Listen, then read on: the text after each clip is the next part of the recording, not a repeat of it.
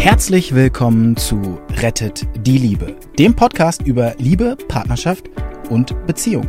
Nichts ist im Leben wohl so bedeutend und wichtig wie die Liebe. Und das betrifft alle Menschen dieser Erde, egal wo und wie sie leben. Die erfahrene Ärztin Dr. Beate Strittmatter hat über die Jahre erkannt, dass Krankheitsursachen oft in unglücklichen Beziehungen zu suchen sind. Und sie hat in Zusammenarbeit mit Experten herausgefunden, dass es Regeln gibt, die für alle Partnerschaften gleich sind.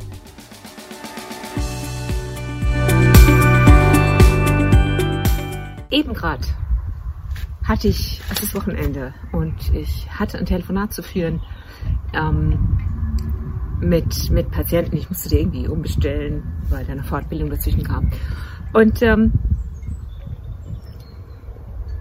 ich kam mit zwei Patienten in Kontakt, von denen ich zunächst mal eine vorstellen will. Eine Frau, sie kam zu mir, die schöne Frau aus Kuba. Groß, klug, warme Stimme, schön. Nicht ganz so dunkle Haut. So eine Zöpfchenfrisur über den Kopf. Wundervoll, lebendig, freundlich, fröhlich, positiv. Selbst in jetzigen Zeiten absolut umwerfend leidenschaftlich. Alles, was sie erzählt, hat Farbe und Duft und ist plastisch und äh, wir hatten schon richtig viel Spaß zusammen. Und sie hat eine interessante Lebensgeschichte. Sie ist in Kuba geboren, als Kleinkind schon nach Deutschland gekommen und ist eine waschechte Berliner Schnauze.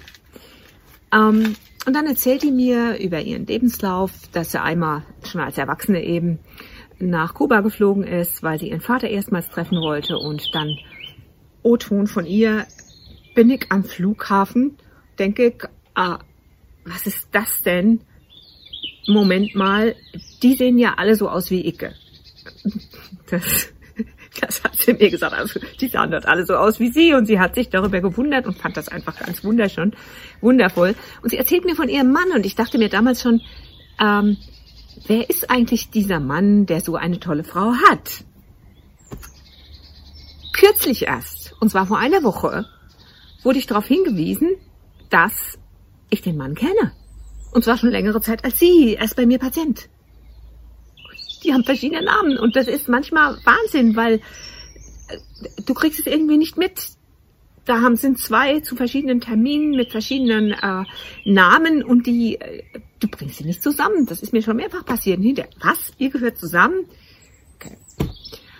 Ähm, und dieser Mann, den ich ja dachte, dass ich ihn nicht kenne, den kannte ich eben jetzt schon länger und ich sage euch, wie war der, dieser Mann?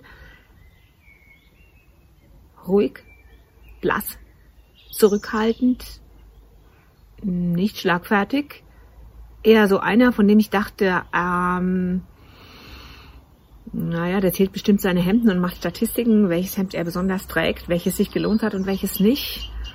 Und ähm, also leidenschaftlich ist anders ganz anders. Deshalb habe ich auch so gestaunt. Was?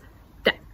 Okay, ich habe das mal nochmal eingekriegt. Ich wollte nicht, dass jemand denkt, ey, was ist das für ein Doofer und was denke ich? Überhaupt gar nicht, aber es war, wie kommt das?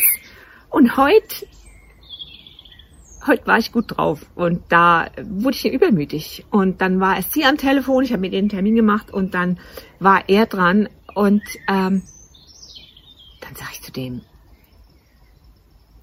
sagen Sie mal, äh, äh, mal ehrlich, wie kommen Sie zu so einer Frau? Und er lacht. Also da muss er schon mutig sein und gut drauf. Und da er mich mag und wir schon gute Gespräche hatten, hat er gelacht und hat gesagt, ja, also ich traf, das ist eine lange Geschichte.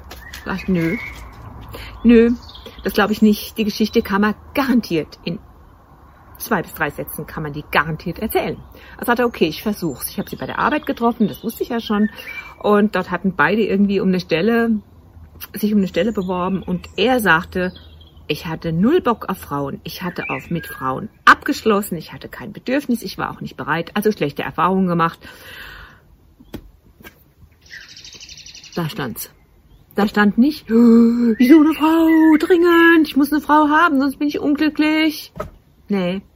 Da stand, ich brauche eigentlich niemand. Aber sie hat ihm dann trotzdem gefallen, auch ohne Bedürfnis, und er kam in Kontakt mit ihr. Und ähm, auf seiner Stirn stand also, ich kaufe nichts. Und dann sagt er zu mir, und da war ich platt, und deshalb mache ich dieses Video. Er sagte zu mir, er sagte zu mir, wissen Sie, ich hatte mich die Jahre davor schon gefragt, wo er keine Frau hatte, wie kann ich ein besseres Zimmer werden? Ich sage, wie bitte? Wie ein besseres Zimmer werden? Ich sage, ich lerne von Patienten so viel. Man muss es nur wollen und die Ohren aufmachen und Zeit haben. Und dann sagt er, ja, ein Partner muss doch die ganze Zeit in diesem Zimmer zusammen mit mir sein. Also wäre es doch sinnvoll, dass ich versuche, ein besseres Zimmer zu werden. Mit anderen Worten, einen besseren gemeinsamen Raum, zukünftigen gemeinsamen Raum anzubieten. Und darauf war sein ganzer Fokus. Er hat nicht geguckt, wie gefalle ich einer Frau oder dieser Men's Health oder sonstige Zeitschriften. Men's Health ist gar nicht so schlecht. Da lernen Männer erstmal, wie man ordentlich isst und was der beste, kürzeste Workout ist und so weiter. Und was man gegen Blutdruck macht. Das ist nicht schlecht, aber das bleibt an der Oberfläche. Es ist gut, wenn man sich um die Gesundheit kümmert, aber sich zu fragen, welche Sextechniken gefallen einer Frau am besten und was gefällt ihr da am besten und wie ziehe ich mich am besten an, weg ist das alles rubbish. Er hat das einzig Sinnvolle gemacht. Er hat eine Innenschau betrieben. Gesagt, wie haben Sie das gemacht? Selbsterfahrungsseminare. Tai Chi Ausbildung. Er ist Tai Chi Meister. Meditation. Er schaut nach seinen eigenen Schwächen. Was passiert dann? Man macht dadurch ein besseres Zimmer. Ihr wart sicher schon mal im Urlaub, wo ihr mit dem Zimmer nicht zufrieden wart. Warum nicht? Das, war, das sollte ja die Umgebung sein, wo ihr die nächste Woche oder zwei Wochen verbringt. Und da willst du kein schlechtes Zimmer. Was ist ein schlechtes Zimmer? Ein schlechtes Zimmer ist schlecht ausgerüstet. Es ist vielleicht nicht ganz geputzt. Es hat eine schlechte Aussicht. Die Aussicht in der Partnerschaft ist ja super wichtig. Welche Aussicht haben wir zusammen?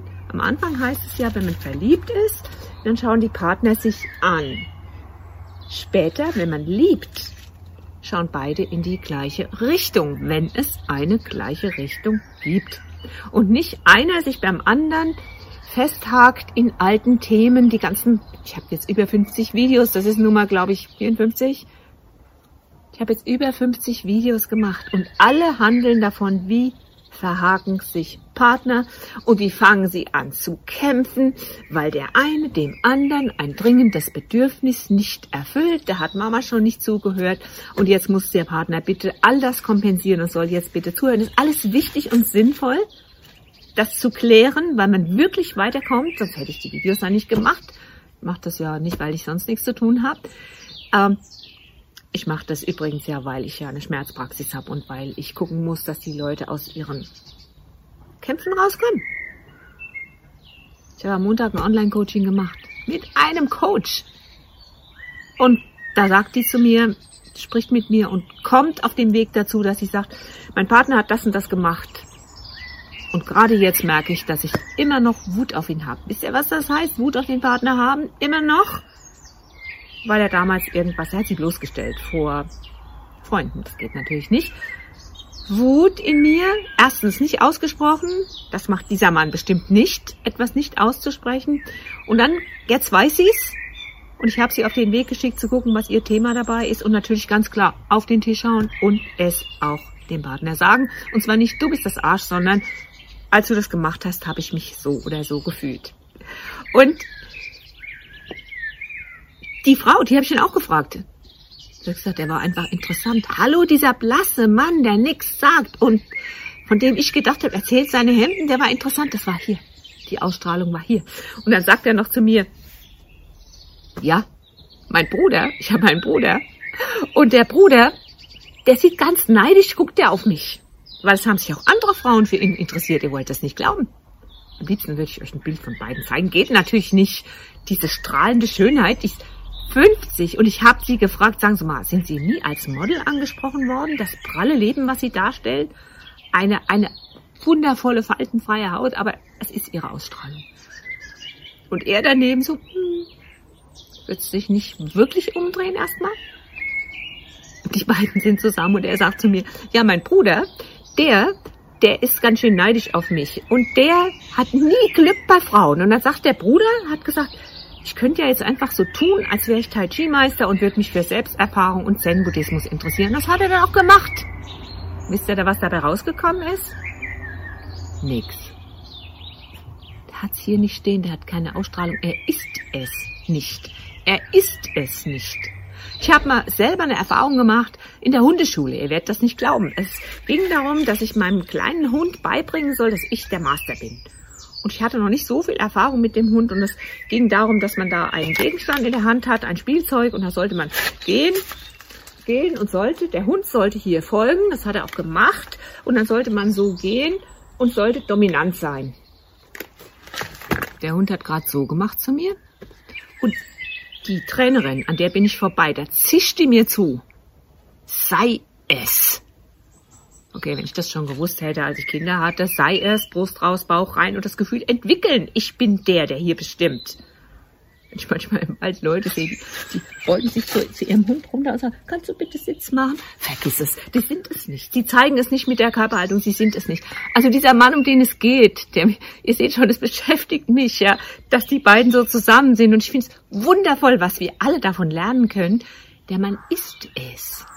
Ich habe mich gefragt, wieso habe ich das eigentlich noch nicht gemerkt, wenn der mit seiner Aktenta Aktentasche da reinkommt und etwas umständlich die Schuhe auszieht, bevor ich ihm den Rücken anschaue.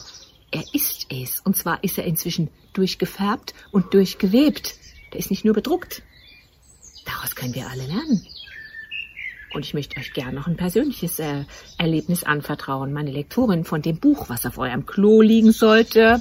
Das Buch auf dem Klo zwei Seiten jeden Tag und dann seid ihr auch durch. Kommt jetzt übrigens gerade in die zweite Auflage, deshalb könnt ihr es möglicherweise gerade nicht bekommen. Ja, das ging total schnell. Das, so ging das hoch. Jeden Tag zwei Seiten auf dem Klo. Wo war ich jetzt gerade? Ja, ähm, ich habe ja eine zweite Ehe.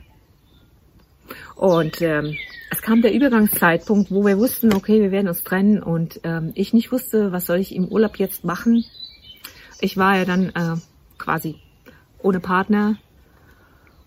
Und dann habe ich mal schön zwei Selbsterfahrungsseminare gemacht bei der Psychosynthese in Köln. Psychosynthese.de. Guckt einfach mal nach. Harald Reinhardt.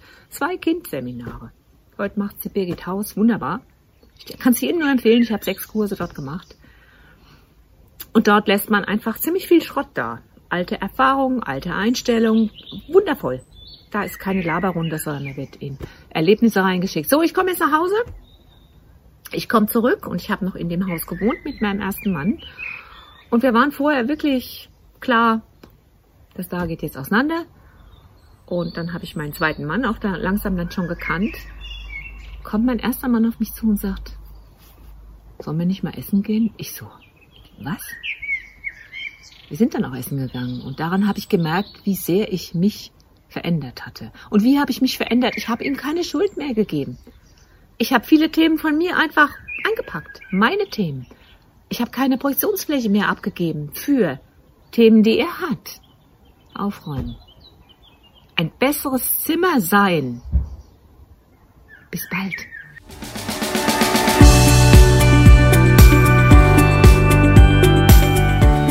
Und wie war es? Wenn es euch gefallen hat, dann abonniert gerne den Podcast. Beate Strittmatter hat auch ein Buch geschrieben, Rettet die Liebe. Dann habt ihr die Gesetze immer zur Hand. Der Link ist in den Show Notes. Macht's gut, bis zum nächsten Podcast.